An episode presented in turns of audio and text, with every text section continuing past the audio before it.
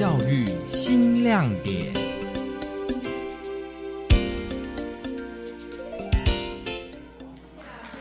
大家好，我是高浩君。我今天做的作品其实原本是要做黑熊，但是就突然做成电钻。我要变成火箭筒。其实我可以做到这些，其实都因为有周围的老师还有同学帮忙。哇！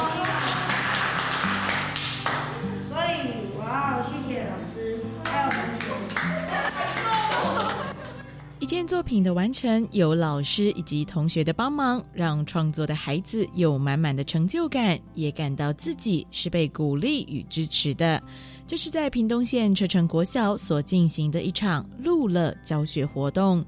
路乐平台是梅河偏乡学校与社会大众的协力募集平台，在教育部的支持之下，以教学换宿的方式招募志工到偏乡协助教学，交换成为志工与小校共好学习的良善交流。而这天来到车城国小教学的路乐志工是远从基隆出发的包景堂老师。包老师是一位退休的环境艺术家，他希望贡献自己的专长到需要的偏乡学校从事教育回馈。他以日常使用的回收瓦楞纸箱为媒介主轴，带领小朋友探讨力学、环保意识，也结合相关美学内涵来完成艺术创作。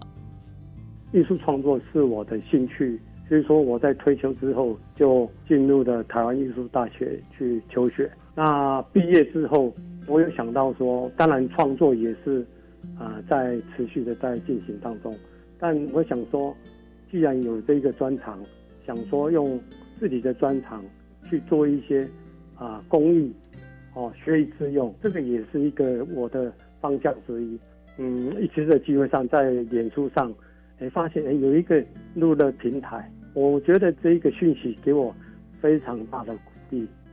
在教学活动中，包老师设计了波形玩意趣的艺术创作体验，从生活中常见的回收瓦楞纸作为材料，与孩子们一同进行艺术创作，并从中引导孩子探索不同领域的惊喜。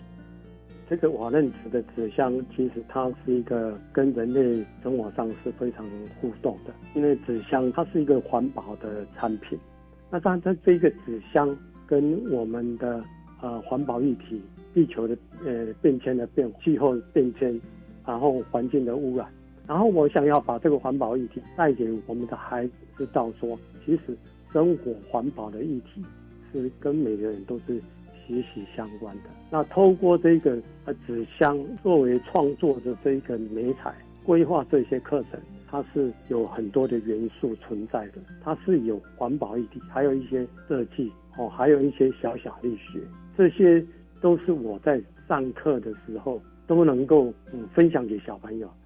除了透过艺术课程了解到不同领域的相关知识，孩子们也学习如何与同伴相互交流，适时提出疑问，寻找协助。虽然只有短短一天的学习时间。但看在校长王怡轩的眼里，相当感动，因为当天聚集了车城本校、温泉分校、社疗分校，来自三个不同学习场域的孩子。但当他们处在同一个学习空间时，他们就是一个学习共同体，与同才一起共好学习。而这也是车城国校非常重视的合作精神。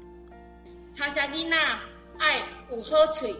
能够对别人有对应，然后能够跟别人呢有良好的互动，最重要是车成一家，啊，我们要能够让大家都知道说，我们要合作在一起，这样子以后出去外面没怕别人时阵才找得到朋友。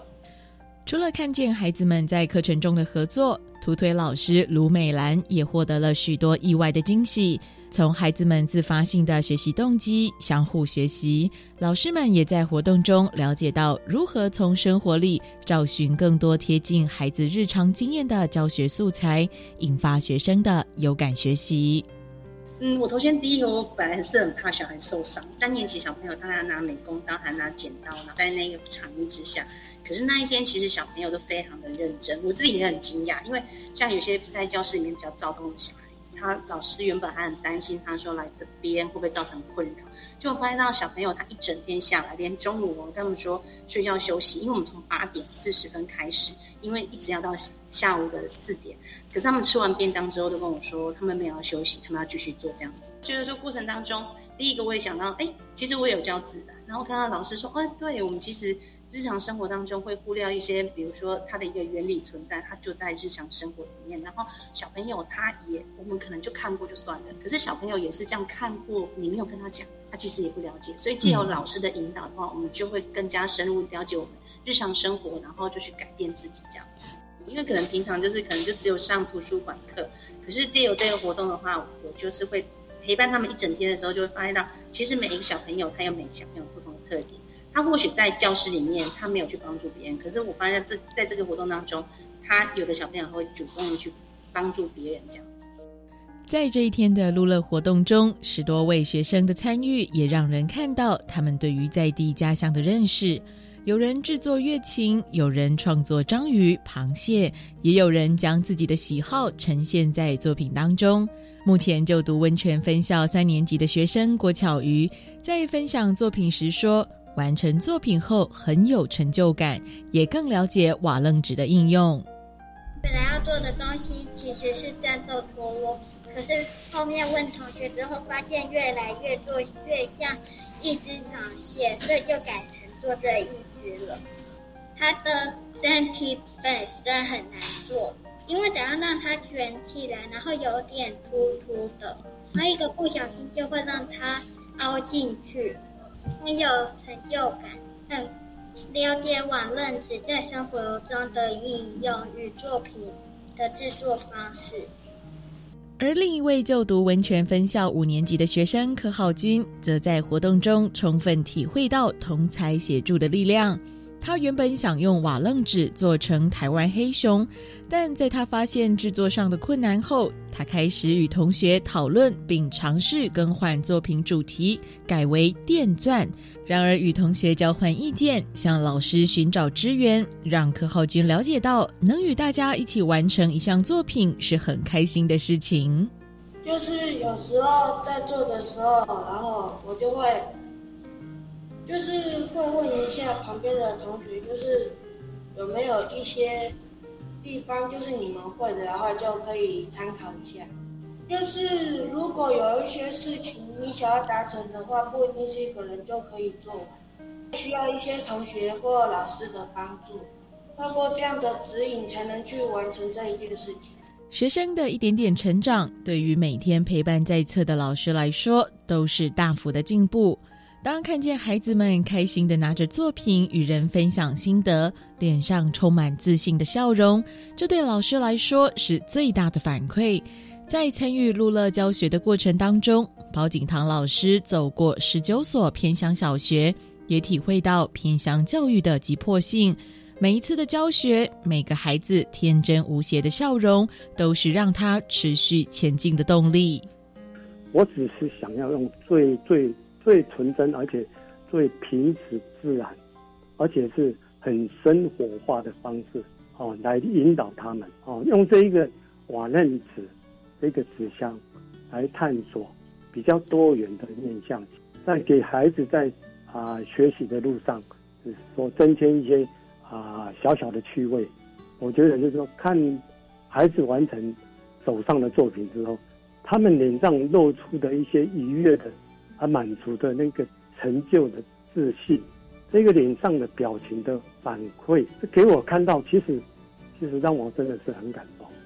在这段交换的旅程中，从北基隆到南车城，路乐平台串起了四百六十公里的教育爱。透过教学活动，让志工老师贡献专长，陪伴偏乡的孩子一起成长。或许仅仅一天的课程无法带来长久的效益，但是让学生有机会探索不同领域的新奇，拓展更宽阔的视野，也许因此发现未来的另一个可能。路乐平台秉持着让偏乡不远的初衷，让教育与梦想在各处发芽。我是高雄分台刘怡文，感谢听众朋友您今天的收听，教育新亮点，我们下次见。